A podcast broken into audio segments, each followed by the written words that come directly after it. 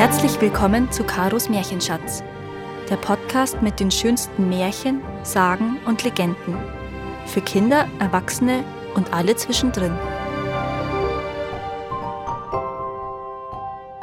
Die Geschichte vom Ebenholzpferd. Vor langer Zeit herrschte in Persien der mächtige König Sabur. Eines Tages kam ein weiser Mann an seinen Hof und hielt um die Hand seiner bezaubernden Tochter an. Der Weise war schon alt und alles andere als schön, ja, er war geradezu abgrundtief hässlich. Wie kommst du darauf? fragte der König erstaunt, dass ich gerade dir meine Tochter zur Frau geben könnte weil ich im Besitz eines Pferdes bin, mit dem du durch die Luft reiten und jeden Ort auf der Welt erreichen kannst, antwortete der Weise und wies mit der Hand auf ein stattliches Pferd aus schwarzem Ebenholz. Gib mir deine Tochter, und ich gebe dir das Pferd. Nun, entgegnete der König, zunächst muss ich sicher sein, dass das, was du sagst, auch stimmt. Lass mich das Pferd ausprobieren. Der Sohn des Königs hatte zugehört und sprang nun begeistert herbei. Lass mich das Pferd ausprobieren, Vater, rief er und schwang sich auf das Ebenholzpferd. Du hast die jüngeren Knochen, mein Sohn, sagte der König, so will ich dir gern den Vortritt lassen. Der Weise trat zu ihm an das Pferd und erklärte ihm genau, was er tun musste. Es ist ganz einfach. Ziehst du am linken Ohr, so steigt das Pferd hoch hinauf in die Lüfte. Wenn du am rechten Ohr ziehst, sinkt es wieder zur Erde hinab. Ziehst du an beiden Ohren gleichzeitig, so fliegt es schneller als der Wind geradeaus. Mit dem Zügel kannst du es lenken, so wie jedes Pferd aus Fleisch und Blut.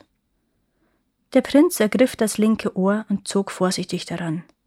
Sofort schoss das Pferd hoch hinauf in den Himmel und war bald darauf aus den Augen der Zurückbleibenden verschwunden.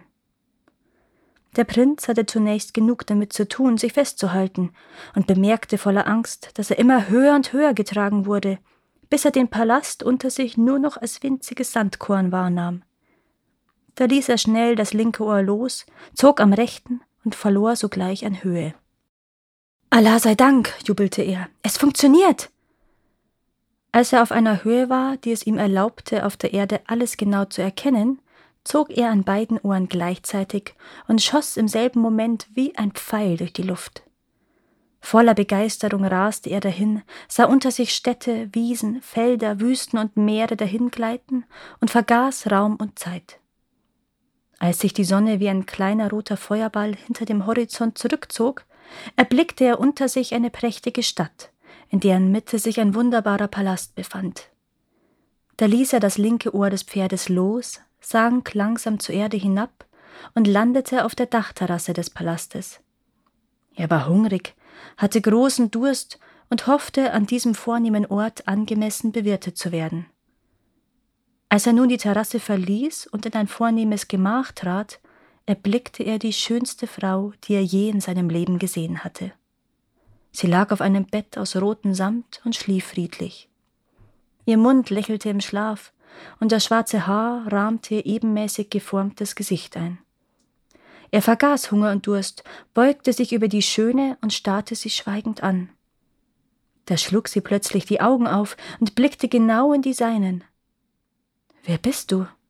fragte sie ruhig und errötete, denn der Prinz war ein Mann von großer Schönheit und hatte eine stattliche Figur. Mein Name ist Kama al-Akma, sagte er. Ich bin der Prinz von Persien. Hast du bei meinem Vater meine Hand angehalten? fragte sie arglos und fügte hinzu. Es kommt fast täglich einer, aber entweder gefällt er mir nicht oder meinem Vater nicht. Du gefällst mir. Was hat der König gesagt? Der König? Mein Vater, der König von Sana. Ich habe noch nicht mit ihm gesprochen, denn ich bin gerade erst angekommen. Du bist also eine Prinzessin? Ich bin die Prinzessin Sham al-Naha, Du bist die schönste aller Frauen, Sham al-Naha. Dein Blick raubt mir die Sinne. Die Vorstellung, in Zukunft ohne dich leben zu müssen, ist mir unerträglich. O Kama al-Akma, träume oder wache ich? Sie schlang ihre zarten Arme um seinen Hals und zog den Prinzen an ihre Brust. Ich werde bei dir bleiben, mein Prinz, flüsterte sie leise. Nimm mich mit in das Reich deines Vaters. Wer ist dieser Herr, meine Tochter? schallte es da durch den Raum, und der König von Sana, begleitet von zwei Sklaven, stand plötzlich hinter ihnen. Der Prinz erhob sich schnell, verneigte sich und sagte Mein Name ist Kama al-Akma, König Sabur von Persien ist mein Vater. Was führt dich zu mir? Gib mir deine Tochter zur Frau, mein König. Der König sah wohl, dass Kama al-Akma von gutem Wuchs und vornehmer Familie war, doch wollte er durchaus noch Näheres über seine Herkunft und die Verhältnisse, in denen er lebte, in Erfahrung bringen. Denn Persien war weit weg. Du bist weit gereist, mein Freund, sagte er. Das spricht für die Ernsthaftigkeit deines Antrags. Doch nun sage mir, wie es kommt, dass sich die Schönheit meiner Tochter bis nach Persien herumgesprochen hat, und erkläre mir, wie du an allen Wachen vorbei in meinen Palast gelangen konntest. Nun, mein König, entgegnete der Prinz, ich habe bis vor einer Stunde noch gar nicht gewusst, dass es dich und deine allerliebste Tochter auf dieser Welt gibt. Und was den zweiten Teil deiner Frage betrifft, ich bin auf meinem Pferd durch die Luft hierher geflogen und auf der Dachterrasse gelandet. Die Augen des Königs weiteten sich, und sein Gesicht färbte sich dunkelrot. Willst du dich über mich lustig machen? schrie er. Ein solcher Schwiegersohn kann mir gestohlen bleiben. Wir haben in unserer Familie schon Verrückte genug. Verzeihung, mein König, aber ich sage die Wahrheit. Wenn du mir bitte auf die Terrasse folgen willst, so kannst du dich mit eigenen Augen davon überzeugen. Der König und die Prinzessin staunten, als sie auf der Terrasse das Ebenholzpferd erblickten. Der Prinz schwang sich in den Sattel und forderte die Prinzessin auf, hinter ihm Platz zu nehmen und sich gut festzuhalten.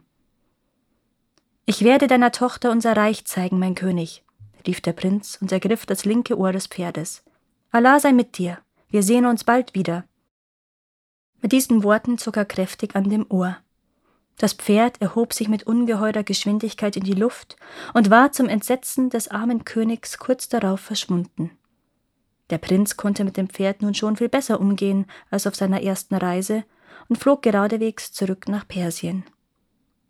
Als sie im königlichen Schlossgarten gelandet waren und König Sabur seinen Sohn unversehrt vom Pferd steigen sah, fiel er auf die Knie, weinte vor Glück und dankte Allah, dass dieser ihm sein Kind zurückgegeben hatte. Der König hieß die Prinzessin von Sana herzlich willkommen und ließ Vorbereitungen für ein großes Fest treffen, dann befahl er den hässlichen Weisen, den er sofort hatte einsperren lassen, als der Prinz ihren Augen entschwunden war, wieder freizulassen. Er entschuldigte sich bei ihm, gab ihm tausend Diener und lud ihn zu der Hochzeitsfeier ein. Ich denke, damit ist dein Pferd mehr als gut bezahlt, sagte der König. Du wirst wohl einsehen, dass ich dir meine Tochter nicht geben kann. Der Weise war tief gekränkt und ging grollend zu seinem Ebenholzpferd.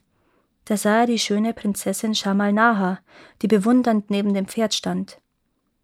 Du möchtest es wohl gern selbst einmal reiten? fragte er listig. Nur zu gern, erwiderte die Prinzessin. Aber ich weiß nicht, wie es geht. Komm, sitz auf, sagte der Weise und schwang sich in den Sattel. Ich habe dieses Pferd gebaut und zeige dir gern, wie man darauf durch die Luft fliegt. Oh ja, rief die Prinzessin und setzte sich hinter ihn aber nur eine kleine Runde über den Palast, damit wir zur Feier wieder zurück sind. Natürlich, meine Schöne, erwiderte der Weise, zog am linken Ohr des Pferdes, und schon rauschten sie auf und davon. Der Prinz war außer sich vor Kummer und Schmerz, als er feststellte, dass sowohl die Prinzessin als auch das Pferd verschwunden waren. Und da auch der hässliche Weise nirgendwo mehr zu sehen war, sagte der König Das ist seine Rache, mein Sohn. Er wollte deine Schwester zur Frau, nun hat er sich eine andere Prinzessin genommen, die, ich gestehe es, noch schöner ist als meine Tochter. Der Prinz ließ die Prinzessin Sham al-Naha in der ganzen Stadt und im ganzen Land suchen, ohne dass auch nur eine Spur von ihr entdeckt wurde. Da beschloss er, sich auf den Weg zu machen und sie in der ganzen Welt zu suchen. Er wanderte durch viele Länder, geriet in mancherlei Gefahr, überquerte reißende Flüsse und das tobende Meer und gelangte eines Tages in das ferne Griechenland. Dort saß er eines Abends in einer Taverne und hörte, wie sich drei Kaufleute über einen seltsamen Fund unterhielten, den der griechische König vor einiger Zeit gemacht hatte. Ein Pferd ganz aus Ebenholz? rief einer der Kaufleute. Ja, entgegnete der zweite, Holz, so schwarz wie die Nacht. Aber es kann doch nicht einfach so vom Himmel gefallen sein. Der König behauptet es. Er will es selbst gesehen haben. Verzeihung, mischte sich der Prinz, der wie ein gewöhnlicher Reisender gekleidet war, in die Unterhaltung ein. Könnt ihr mir sagen, wo ich den König finde? Sie erklärten ihm bereitwillig und umständlich den Weg zum Palast, und der Prinz machte sich sofort auf den Weg. Als die Palastwachen ihn nicht zum König vorlassen wollten, erkundigte er sich nach dem Holzpferd.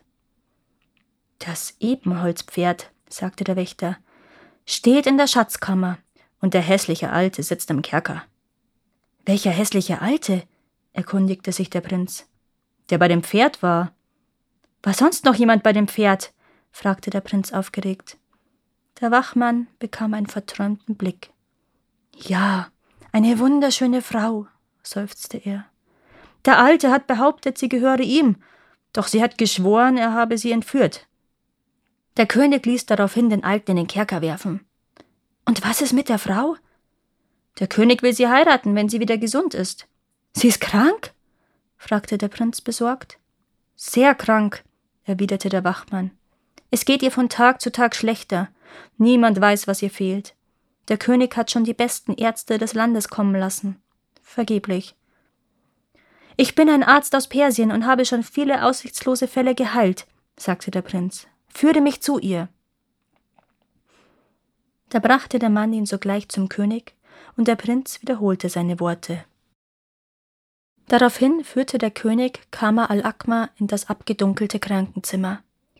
Sobald die Tür sich öffnete, begann die Prinzessin zu schreien und wild um sich zu schlagen, denn sie wollte nicht, dass ihr jemand zu nahe kam. Der Prinz bat den König, ihn mit der Kranken allein zu lassen. Sobald dieser die Tür von außen geschlossen hatte, rief der Prinz Meine einzig geliebte Prinzessin, ich bin es, dein Prinz.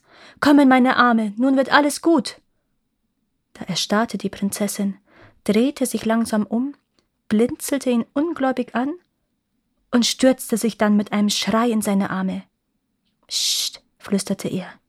Nun werden wir erst einmal sehen, dass wir so schnell wie möglich nach Hause kommen.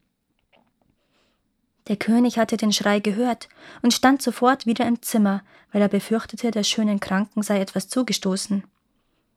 Sie ist von einem bösen Geist besessen, erklärte der Prinz. Von einem bösen Geist? rief der König. Was können wir da tun? Du hast doch noch dieses Ebenholzpferd. Ja.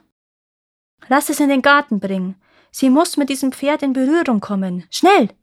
Natürlich, sagte der König und ließ den Schatzmeister benachrichtigen, der das Pferd auf die Wiese bringen ließ.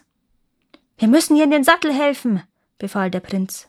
Und kaum saß die Prinzessin fest im Sattel, da schwang er sich mit einem mächtigen Satz hinter sie, packte das linke Pferdeohr, zog kräftig daran und im Nu stieg das schwarze Ebenholzpferd steil in den Himmel. Der König von Griechenland schrie und fluchte noch, als die beiden Königskinder schon längst wohlbehalten in Persien gelandet waren. König Sabor begrüßte die Prinzessin wie seine eigene Tochter. Sogleich befahl er, mit den Hochzeitsvorbereitungen zu beginnen und sandte einen Boten mit einem langen Brief nach Sana zu Shamal Nahas Eltern. Er entschuldigte sich darin für das lange Schweigen seines Sohnes, erklärte ihnen alles und lud sie zur Hochzeit ein, zu der sie auch überglücklich eintrafen. Kama al-Akma und Sham al-Naha aber lebten glücklich und zufrieden bis ans Ende ihrer Tage. Danke, dass ihr auch dieses Mal zugehört habt. Es würde mir sehr helfen, wenn ihr diesen Podcast abonniert und wenn er euch gefällt, mit euren Freunden und eurer Familie teilt. Habt ihr Vorschläge oder Wünsche für weitere Geschichten? Dann schreibt mir. Meine Kontaktdaten findet ihr in den Show Notes. Bis zum nächsten Mal.